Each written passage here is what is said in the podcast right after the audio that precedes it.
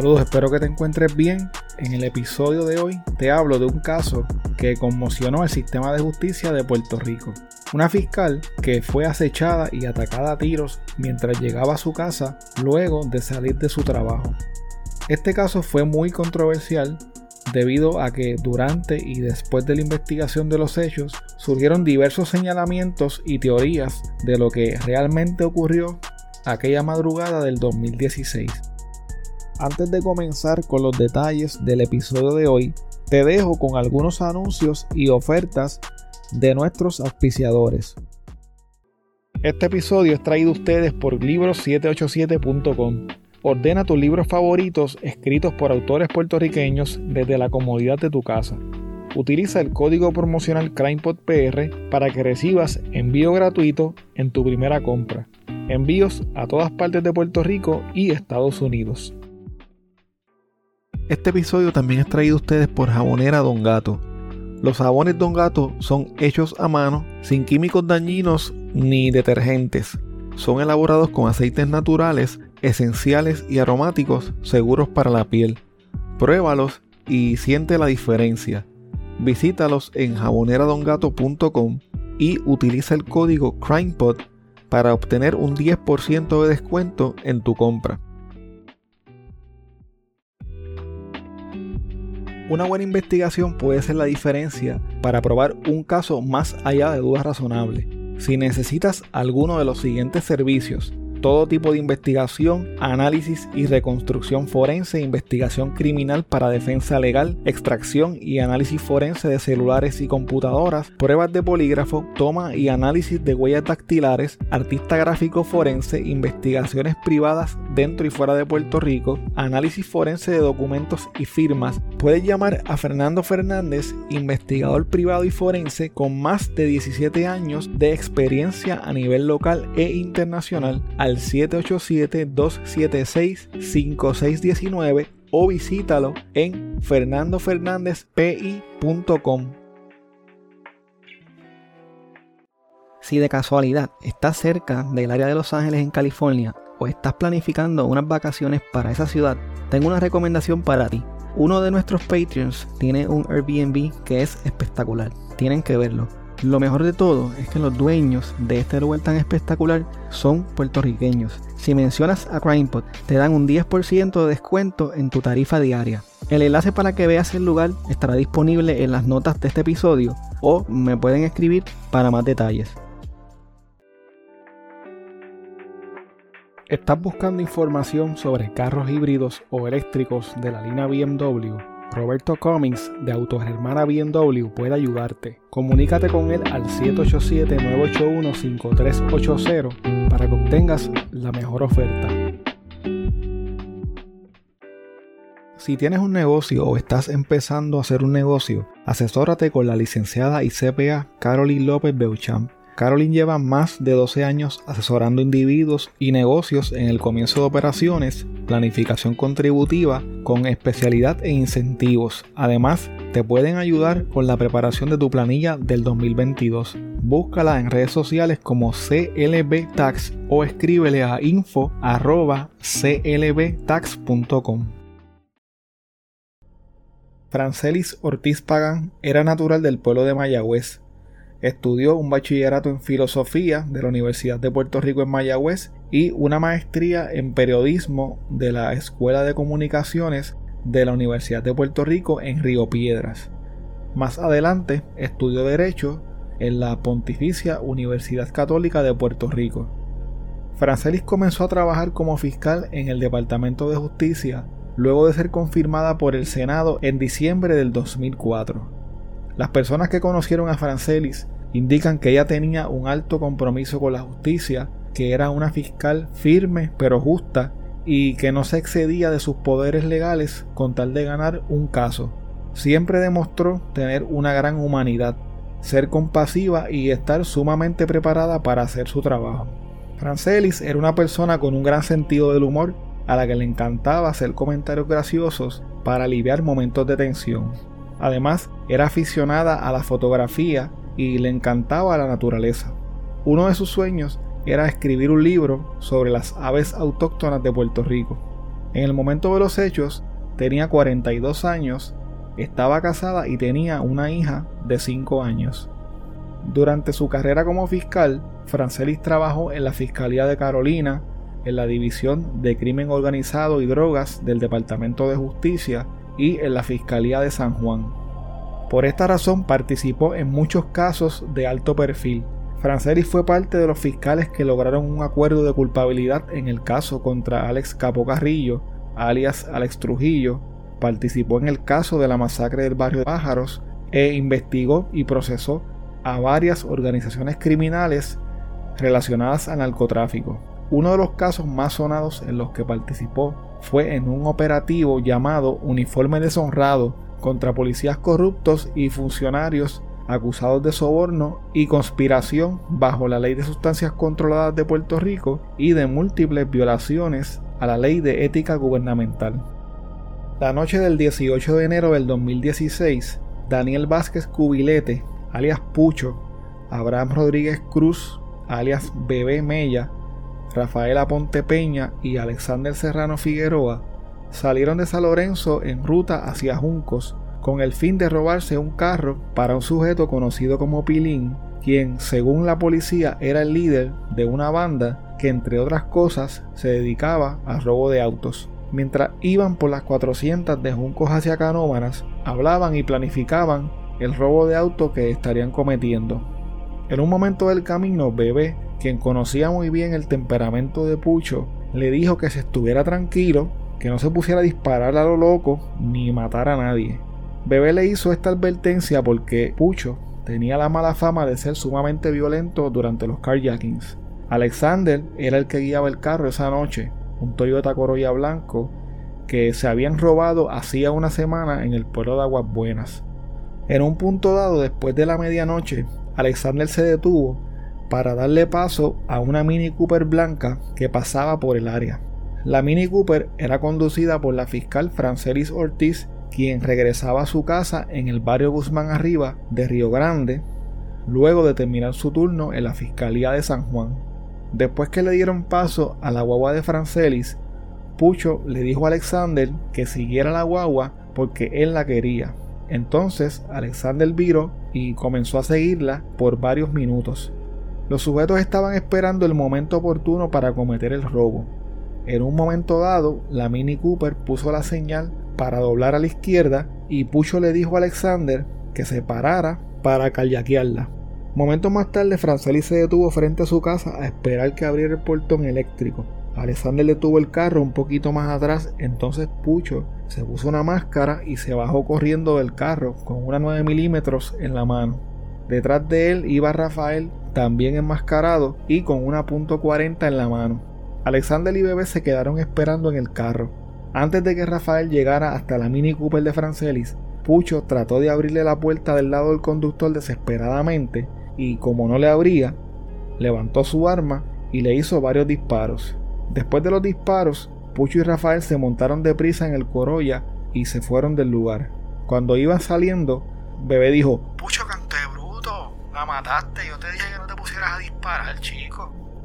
Luego de cometer el intento de robo y de haberle disparado a Francelis, salieron de vuelta hacia Juncos para encontrarse con Pilín, cuyo verdadero nombre era James Santana González. Cuando le contaron a Pilín lo que había pasado en Río Grande, este regañó a Pucho por lo que había hecho, pero Pucho se molestó con él y le contestó que él no necesitaba de nadie. Más tarde esa madrugada, Alexander llevó a Bebé y a Pucho hasta sus casas y luego se fue con Rafael y Pilín hacia un caserío a donde iban a tirar porque unos sujetos habían tiroteado el caserío en donde vivía Pilín. Mientras iban de camino, Alexander le dijo a Rafa que esperara y que no tirara. Entonces cuando pasaban frente a un residencial en Juncos, se escucharon unos disparos. Entonces Rafael abrió el sunroof del carro y comenzó a disparar hacia el caserío. En ese intercambio de disparos, Alexander fue herido en una pierna, por lo que Pilín y Rafael lo dejaron frente a las puertas de un CDT en Juncos en donde fue estabilizado y luego llevado hasta el centro médico de Río Piedras. Alexander, quien vivía en el barrio Quebrada de San Lorenzo, le dijo al personal que lo atendió que le habían disparado mientras caminaba por la calle con un amigo. Mientras esperaba en la sala del centro médico, a ser dado de alta, vio las noticias y se enteró de la muerte de la fiscal Francelis Ortiz en medio del intento de carjacking que ellos mismos habían tratado de cometer horas antes en Río Grande. La noche del 18 de enero del 2016, Fermín Arraiza, el esposo de Francelis, le dio comida a su hija de 5 años y luego la acostó a dormir. Un tiempo más tarde, él también se acostó. A eso de las dos y media de la madrugada, escuchó como unas detonaciones que lo despertaron. Sin saber bien lo que era, fue al cuarto de su hija para asegurarse de que todo estuviese bien. Luego miró por la ventana y no vio nada. Entonces llamó a Francelis, pero no la consiguió y le envió varios mensajes de texto preguntándole si había salido bien del trabajo y para saber por dónde iba, pero tampoco recibió respuesta. Fermín se trató de acostar nuevamente, pero escuchó el sonido del abanico del motor de la Mini Cooper de su esposa. Cuando Fermín se asomó por la marquesina, vio que el carro de Francelis había chocado con su guagua, entonces se dio cuenta que algo muy malo estaba pasando, por lo que sacó un arma e hizo varios disparos hacia un zafagón y unos arbustos que había frente a su casa, pensando que quizás podía haber alguien escondido allí. Luego corrió hasta la guagua de Francelis. Cuando llegó hasta la guagua se percató que había tres disparos en el cristal del lado del chofer y vio el cuerpo de su esposa inclinado hacia el asiento del pasajero.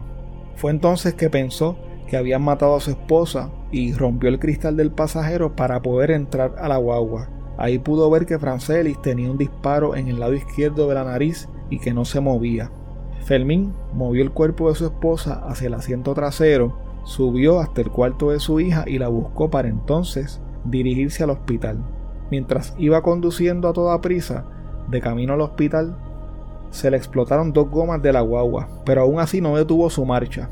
Más adelante vio una patrulla estacionada en una gasolinera y metió el carro hasta donde estaban los policías. Dos cámaras de seguridad de una estación de gasolina en Canóbanas captaron el desesperado pedido de auxilio del esposo de la fiscal Francelis Ortiz Pagán, quien se hallaba malherida.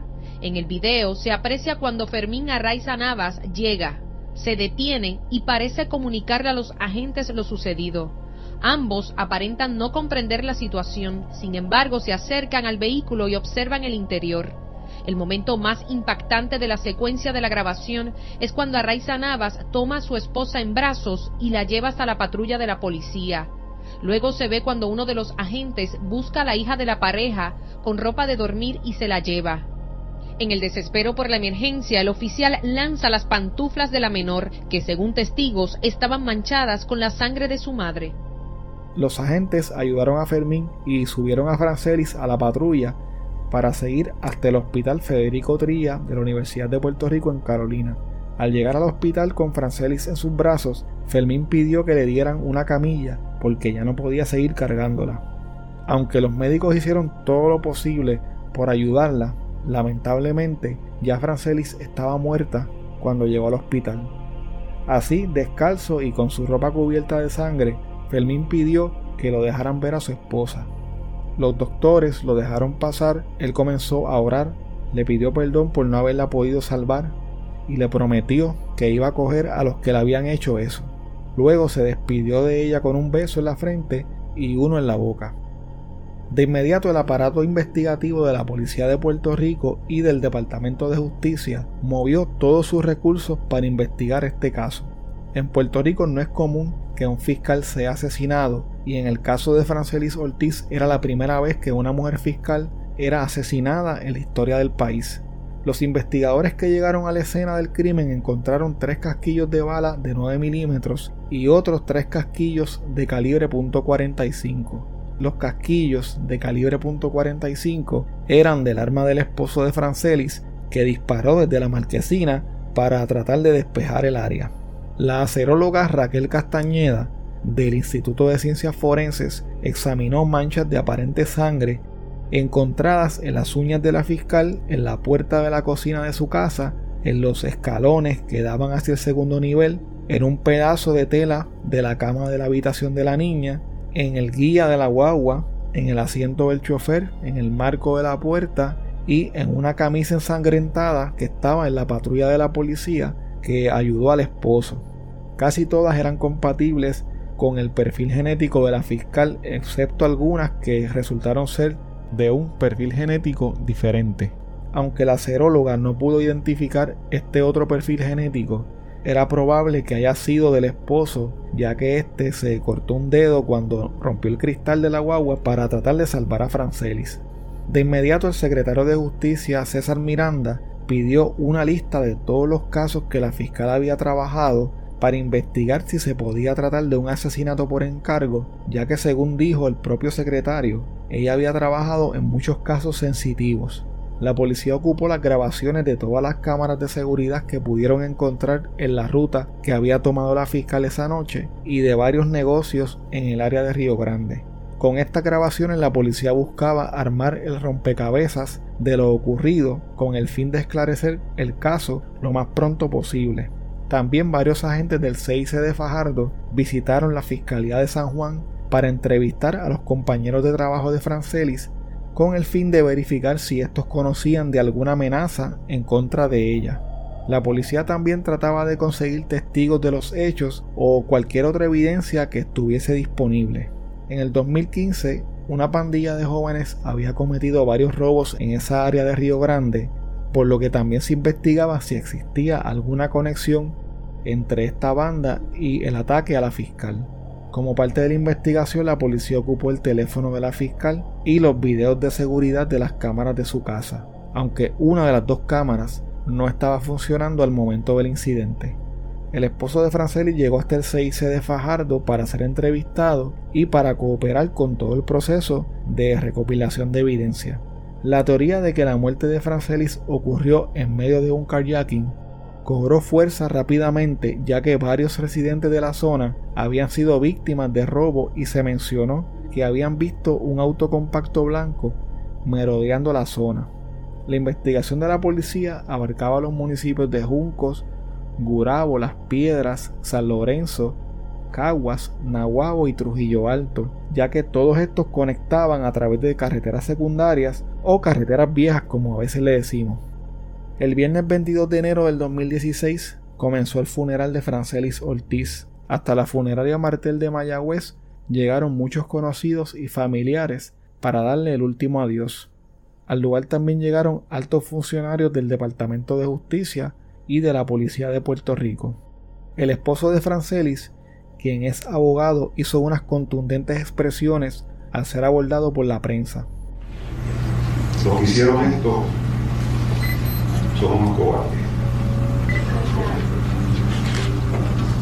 Son unos cobardes y solo les digo que yo hice un compromiso con este país. Pero si se me acercan ellos a mí, yo no los voy a buscar y estoy aquí de frente con mi familia. No les tenemos miedo. Si se me acercan, los voy a hacer pedazos.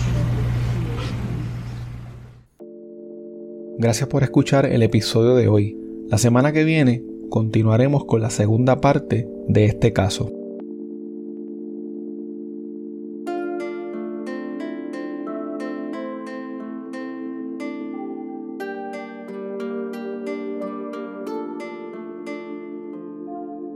Muchas gracias por escuchar el episodio de hoy.